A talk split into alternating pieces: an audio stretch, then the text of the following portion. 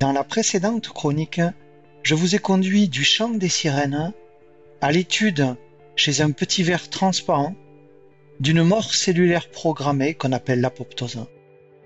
Et cette chronique poursuit l'exploration de l'apoptose avec pour point de départ ce même petit ver transparent et pour objectif la présentation des mécanismes qui contrôlent la mort programmée de nos propres cellules.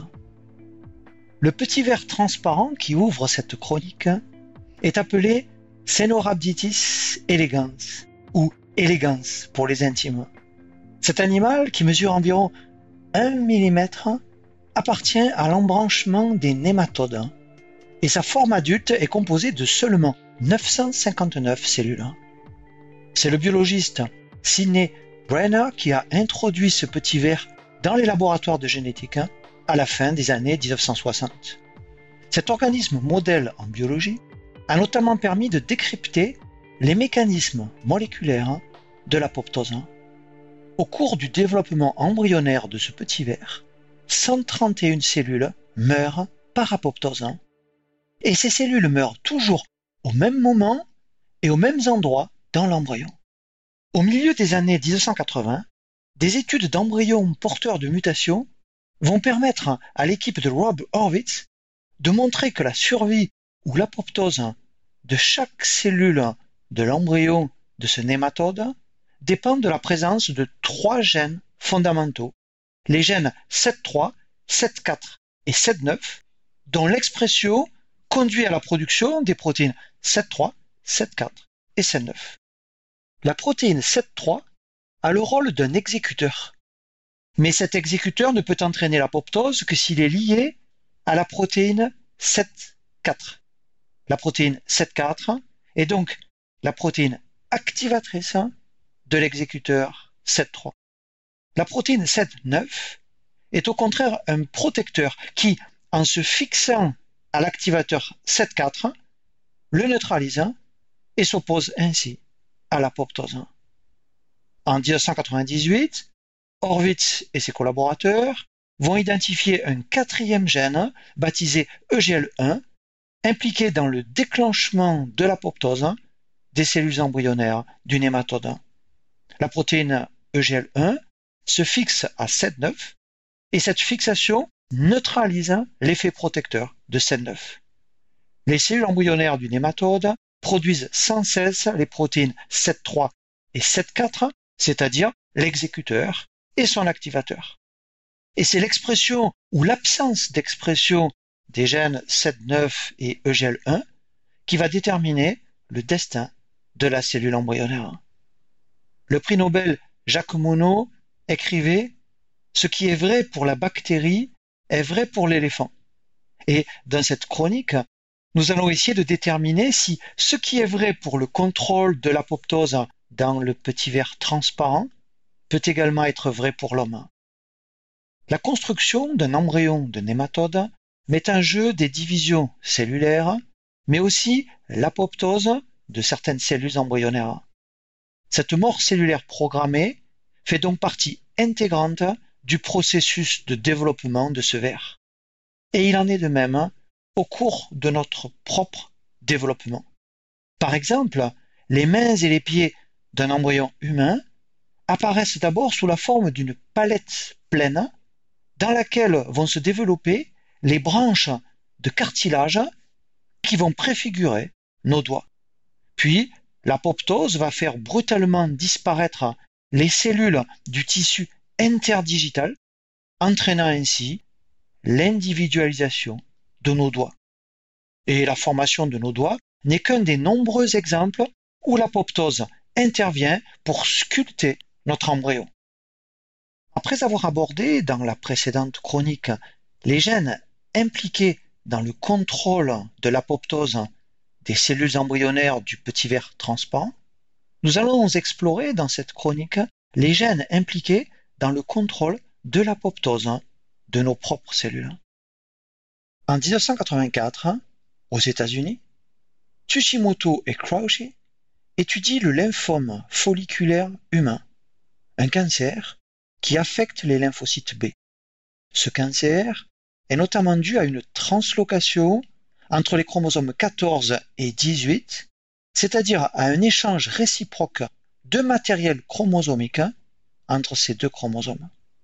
Et ces chercheurs vont identifier un gène soumis à cette translocation et qu'ils vont appeler le gène BCL2. BCL étant l'abréviation de B-cell lymphoma, c'est-à-dire lymphome de cellules B.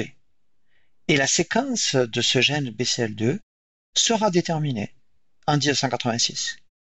Puis, en 1988, David Vaux, un jeune biologiste australien qui travaille aux États-Unis, découvre que le produit de ce gène, c'est-à-dire la protéine BCL2, est capable de bloquer dans des cellules humaines le déclenchement de leur mort cellulaire programmée. La protéine BCL2 est donc un protecteur capable d'empêcher nos cellules de s'autodétruire.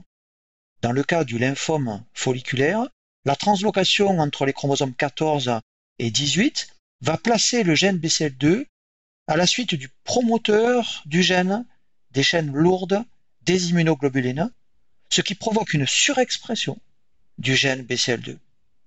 Et comme le produit de ce gène est un protecteur, la durée de vie de ces lymphocytes B se trouve donc anormalement allongée. La forte production permanente du protecteur BCL2 contribue donc au développement de ces lymphomes en favorisant dans les cellules cancéreuses la répression de leur suicide et donc en engageant ces cellules sur le chemin de l'immortalité. En 1992, David Vaux va réaliser une expérience dont le résultat va s'avérer surprenant. Nous avons vu dans la précédente chronique que dans les embryons mutants d'élégance dont le gène 7-9 est altéré, toutes les cellules issues de la cellule œuf meurent par apoptose et l'embryon va ainsi s'autodétruire au cours de son développement. Toutes ces cellules embryonnaires meurent parce qu'elles sont incapables de synthétiser la protéine protectrice 7-9. David Vaux va introduire le gène BCL2 humain à l'intérieur d'une cellule œuf d'élégance dont le gène 7-9 est altéré. Cette cellule œuf, puis les cellules embryonnaires qui en dérivent, ne peuvent donc pas synthétiser la protéine 7-9, mais elles vont produire la protéine humaine hein, BCL2. Et ces embryons d'élégance ne s'autodétruisent plus par apoptose de toutes leurs cellules, mais ils vont se construire normalement. La protéine BCL2 humaine est donc capable de protéger les cellules embryonnaires d'élégance de l'apoptose, exactement comme le ferait normalement la protéine 7-9 si elle était exprimée. La protéine humaine BCL2 peut donc remplacer la protéine 7-9 du nématode et permettre aux cellules d'élégance de réprimer le déclenchement de leur suicide. L'étude de ce petit verre transparent va prendre alors un nouvel essor puisque cette expérience montre que ce verre peut constituer un véritable modèle pour comprendre des mécanismes qui ont lieu dans nos propres cellules, comme par exemple les mécanismes de l'apoptose. En 1992 et 1995, Horwitz et ses collaborateurs vont déterminer successivement la séquence des gènes 7.4, 7.3 et 7.9 de ce nématode. Et la détermination de la séquence du gène 7.9 montre que cette séquence présente de fortes ressemblances avec celle du gène BCL2 humain. Une partie importante des informations qui permettent aux cellules de fabriquer une protéine protégeant les cellules de l'apoptose est donc restée semblable au cours de l'évolution du petit verre transparent jusqu'à l'homme.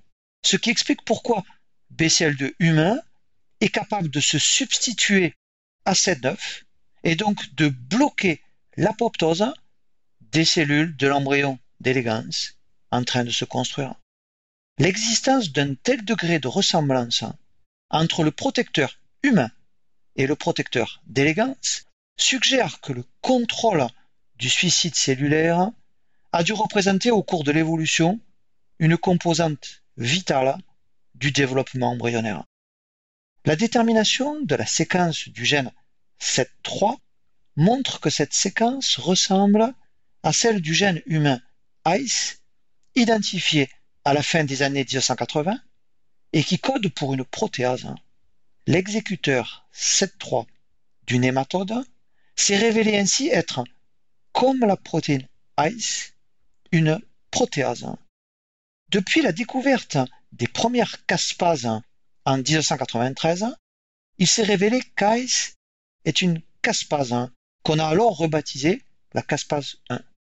D'autres caspases que je vous présenterai dans un instant ont été identifiées chez l'homme et il a été montré que l'équivalent humain de la protéine 7.3 du nématode est la caspase 9. La recherche d'un parent humain de l'activateur 7.4 a été aussi conduite, mais la détermination de la séquence du gène 7.4 n'a pas permis de la rapprocher tout de suite d'un gène humain connu. En 1997, Xiaodong Wan, un jeune chercheur chinois travaillant aux États-Unis, découvre dans des cellules humaines une protéine capable d'activer une caspase. Il nomme cette protéine APAF1, c'est-à-dire Apoptosis Activating Factor 1, ou premier facteur d'activation de l'apoptose. Et l'étude de la séquence du gène humain APAF1 va révéler des ressemblances avec la séquence du gène 7.4 du nématode.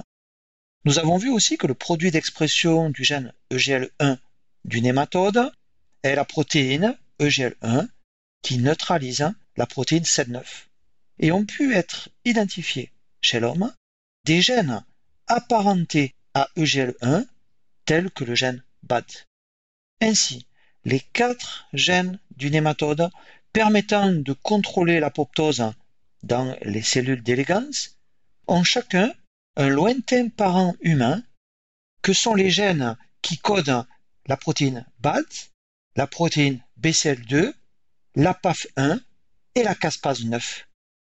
Et ce qui est vrai pour le nématode semble donc également vrai pour l'homme. Cependant, les gènes impliqués dans le contrôle de l'apoptose de nos cellules sont beaucoup plus diversifiés que ceux du nématode.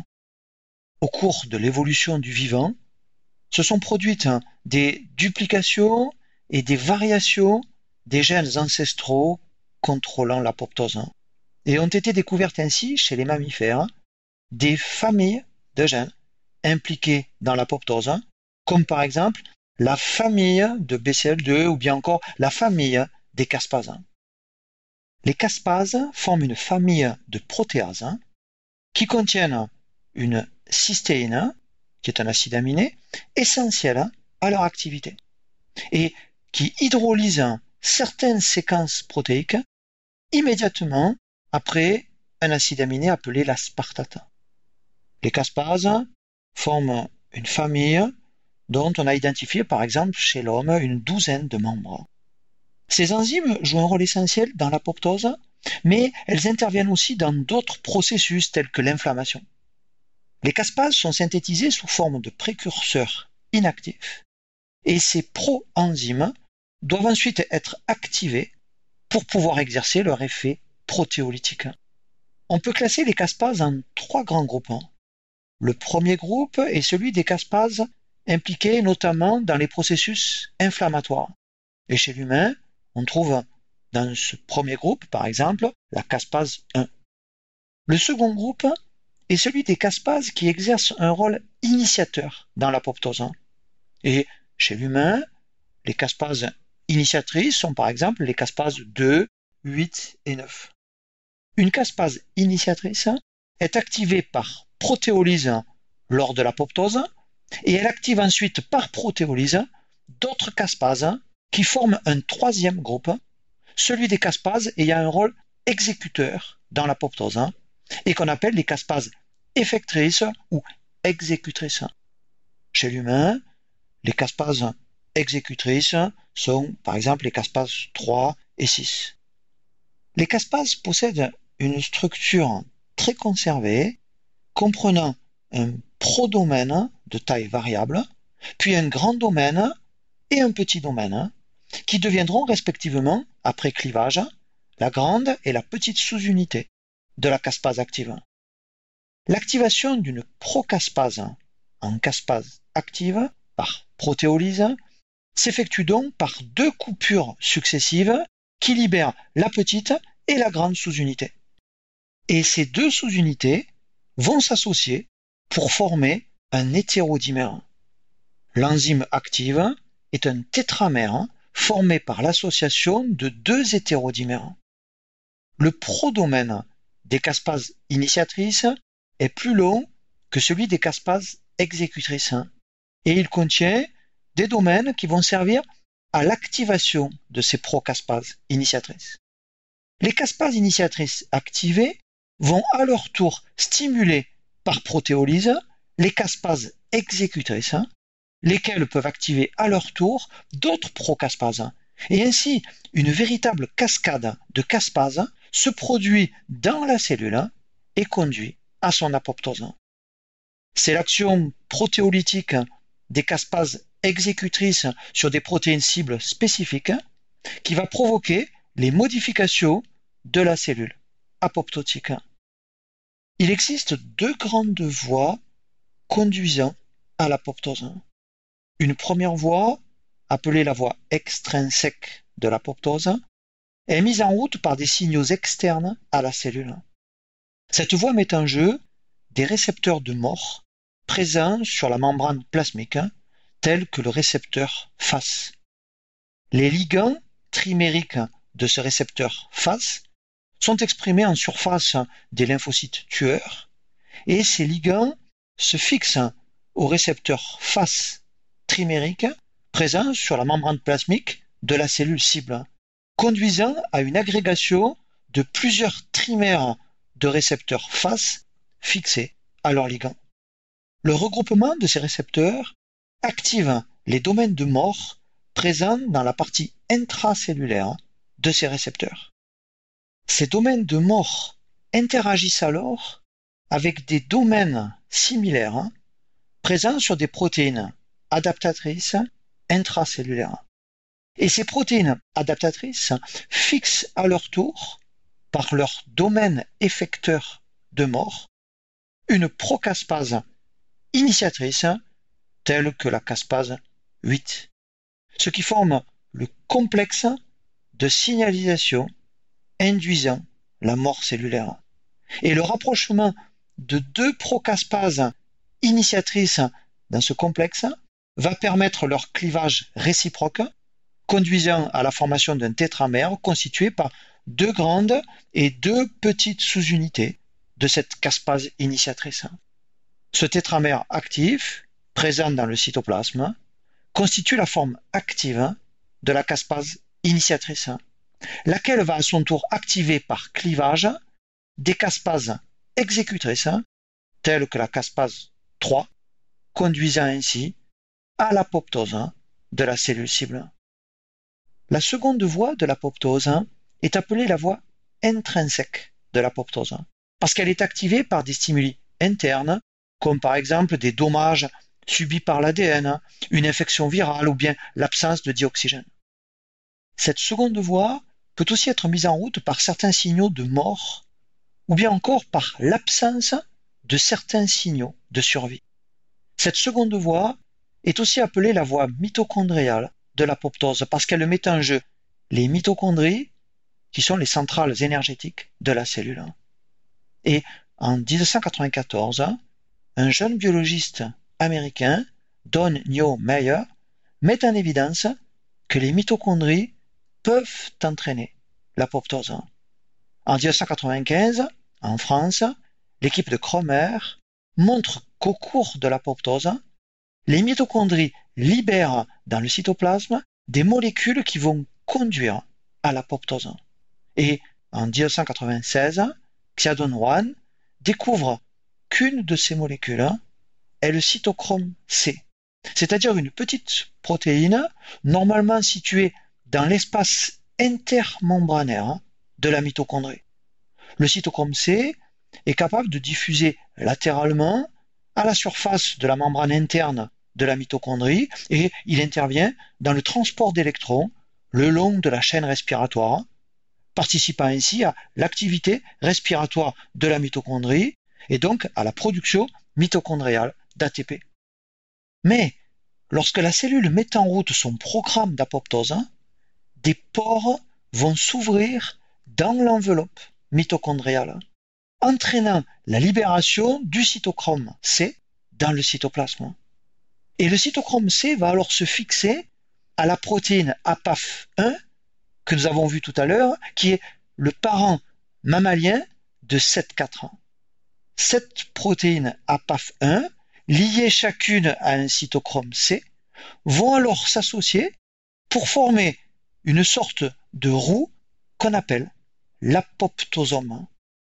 Dans cet apoptosome, les sept protéines APAF1 recrutent chacune une procaspase 9, c'est-à-dire une procaspase initiatrice, qui se trouve ainsi activée. Et la caspase 9 active est donc une caspase initiatrice qui va à son tour cliver et activer des procaspases exécutrices, conduisant ainsi à l'apoptose. Cette voie mitochondriale de l'apoptose est contrôlée par les membres de la famille BCL2 dont je vous parlerai dans un instant. En 1999, une autre protéine mitochondriale impliquée dans l'apoptose a été identifiée par Cromer et son équipe. Il s'agit de l'AIF ou facteur induisant l'apoptose. Lors de l'ouverture de pores mitochondriaux, cette protéine AIF, qui est présente au départ dans l'espace intermembranaire de la mitochondrie, va passer dans le cytoplasme, puis s'accumuler dans le noyau. Et cette protéine AIF joue alors un rôle essentiel dans les manifestations nucléaires de l'apoptose, par exemple dans la fragmentation de l'ADN, mais par une voie qui court-circuite les caspases. Il a été montré par la suite que d'autres protéines libérées par la mitochondrie vont conduire à l'apoptose, comme par exemple une endonucléase qui va fragmenter l'ADN nucléaire, hein, ou bien des procaspases initiatrices ou exécutrices qui seront activées ensuite dans le cytoplasme et qui participent ainsi à la cascade des caspases. La voie mitochondriale de l'apoptose est contrôlée de façon très précise par les membres de la famille BCL2. Cette famille comprend trois classes de protéines. La première classe est celle des protéines qui ont quatre domaines d'homologie à BCL2 et ces quatre domaines sont appelés BH1, BH2, BH3 et BH4. Dans cette première classe, on trouve par exemple chez les mammifères hein, la protéine BCL2. Et la protéine 7,9 du nématode peut être rangée dans cette première classe. Ces protéines protectrices exercent un effet anti-apoptotique. Ces protéines ont un domaine transmembranaire d'ancrage à la membrane et elles sont notamment insérées dans la membrane mitochondriale externe. Leur domaine BH étant situé du côté cytoplasmique de cette membrane. Ces protéines de classe 1 vont s'opposer à l'apoptose en séquestrant sur la membrane mitochondriale externe des protéines pro-apoptotiques. Ainsi, dans une cellule de mammifère qui survit, BCL2 va fixer la PAF1, ce qui empêche la PAF1 d'activer la procaspase 9, qui est une procaspase initiatrice. De même, chez le petit ver transparent, la protéine protectrice 7,9, ancrée aussi à la membrane mitochondriale externe, s'oppose à l'effet de l'activateur 7,4 en fixant un dimère de 7,4 et donc en séquestrant 7,4 sur cette membrane mitochondriale. Et 7,4 ne peut alors plus activer 7,3 et la cellule d'élégance échappent ainsi à l'apoptose. Les protéines de classe 1 des cellules de mammifères exercent aussi leur effet protecteur en empêchant l'ouverture des pores mitochondriaux. Le cytochrome C reste alors dans l'espace intermembranaire de la mitochondrie et il ne peut plus aller se fixer sur la PAF 1, si bien que l'apoptosome ne se constitue pas et que la cellule échappe alors à la mort. Dans la famille BCL2, les protéines de classe 1 ont donc un effet anti-apoptotique, un effet protecteur. Mais les protéines des deux autres classes exercent au contraire un effet pro-apoptotique. Les protéines de la deuxième classe n'ont que trois domaines BH, les domaines BH1, BH2 et BH3. Dans cette seconde classe, on trouve par exemple chez les mammifères les protéines BAX et BAC. Ces protéines de classe 2 sont pourvues d'un domaine d'ancrage membranaire qui leur permet de se positionner aussi dans la membrane mitochondriale externe. Quand la voie intrinsèque de l'apoptose est mise en route, les protéines de classe 2 deviennent actives et elles s'agrègent en oligomères dans la membrane externe de la mitochondrie, provoquant ainsi l'ouverture des pores mitochondriaux et provoquant par conséquent l'apoptose.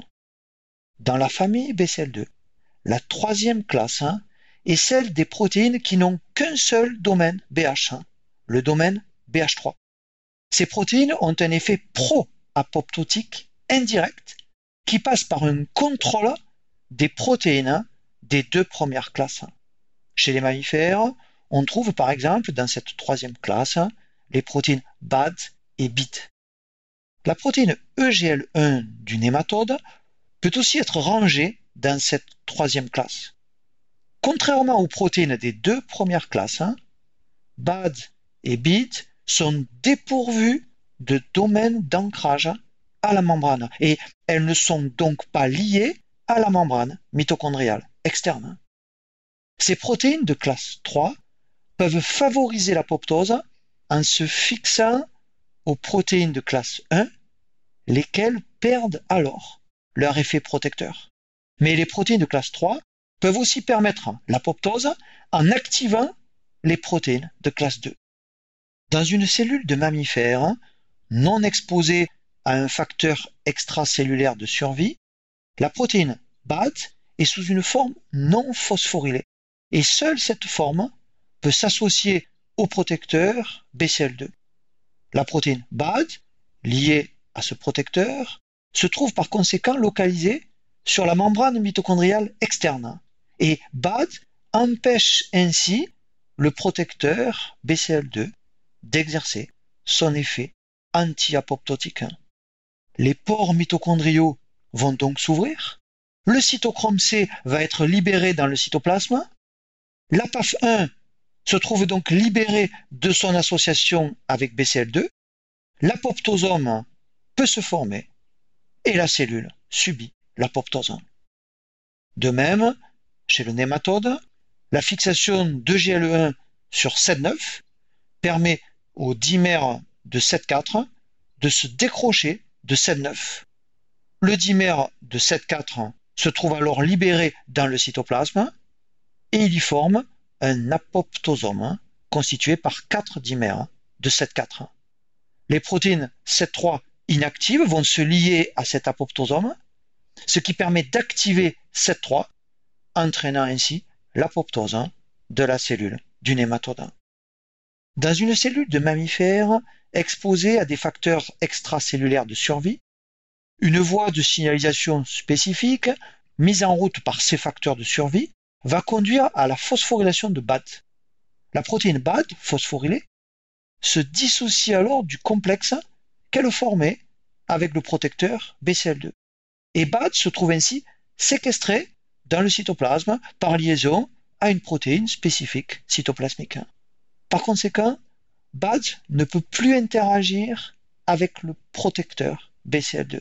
Et BAD ne peut donc plus exercer son effet pro-apoptotique et le protecteur BCL2, qui est donc maintenant libéré de BAT, va maintenir fermés les pores mitochondriaux et il va fixer la PAF1, empêchant ainsi la formation de l'apoptosome, si bien que la cellule de mammifère échappe ainsi à l'apoptose. Dans certaines cellules de mammifères, la voie extrinsèque de l'apoptose peut aussi mettre en route la voie intrinsèque par l'intermédiaire d'une protéine de classe 3, la protéine BIT. Dans la cellule qui survit, la protéine BIT est inactive. Mais lorsque des récepteurs de mort activent la voie extrinsèque, la caspase initiatrice 8 peut cliver aussi la protéine BIT. La forme tronquée de BIT, qu'on appelle T-BIT, va alors se fixer et activer directement BAX et BAC, c'est-à-dire des protéines de la classe 2. Cela induit la perte d'interaction entre ces protéines de classe 2 et les protéines de classe 1 telles que BCL2. Et ainsi, les protéines protectrices de classe 1 perdent leur effet anti-apoptotique et les protéines BAX et BAC activées s'agrègent en oligomère dans la membrane mitochondriale externe, ce qui ouvre les pores mitochondriaux. Les deux voies de l'apoptose se trouvent donc activées, amplifiant ainsi l'efficacité du signal de mort reçu par la cellule. La découverte des gènes impliqués dans l'apoptose chez le petit ver transparent a conduit à la compréhension de mécanismes qui contrôlent l'apoptose de nos propres cellules et l'étude des gènes contrôlant l'apoptose a ainsi révélé l'existence de ressemblances structurales et fonctionnelles entre quelques gènes d'une hématode et certains de nos gènes. Nous avons vu aussi qu'une diminution de l'apoptose contribue à des cancers tels que le lymphome folliculaire qui a permis de découvrir le gène BCL2. Et dans le but de traiter ces cancers, on peut donc développer des médicaments dont l'effet est de stimuler l'apoptose des cellules cancéreuses.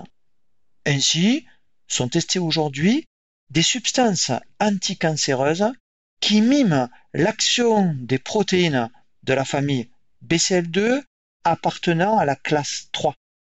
Par exemple, les chercheurs ont testé l'action d'une molécule qu'on appelle l'ABT737 qui, comme BAD ou BIT, se lie aux protéines protectrices de classe 1 et bloque leur effet protecteur. Et cette substance s'avère particulièrement toxique pour certains types de lymphomes et de leucémie. Et c'est donc en recherchant sans cesse à mieux décrypter les mécanismes de la mort cellulaire que nous pourrons peut-être aussi un jour prolonger notre propre vie mieux comprendre les rôles et les mécanismes de la mort cellulaire programmée et apprendre aussi à mieux maîtriser cette mort cellulaire hein, nous offre aussi l'opportunité de réfléchir à notre propre mort.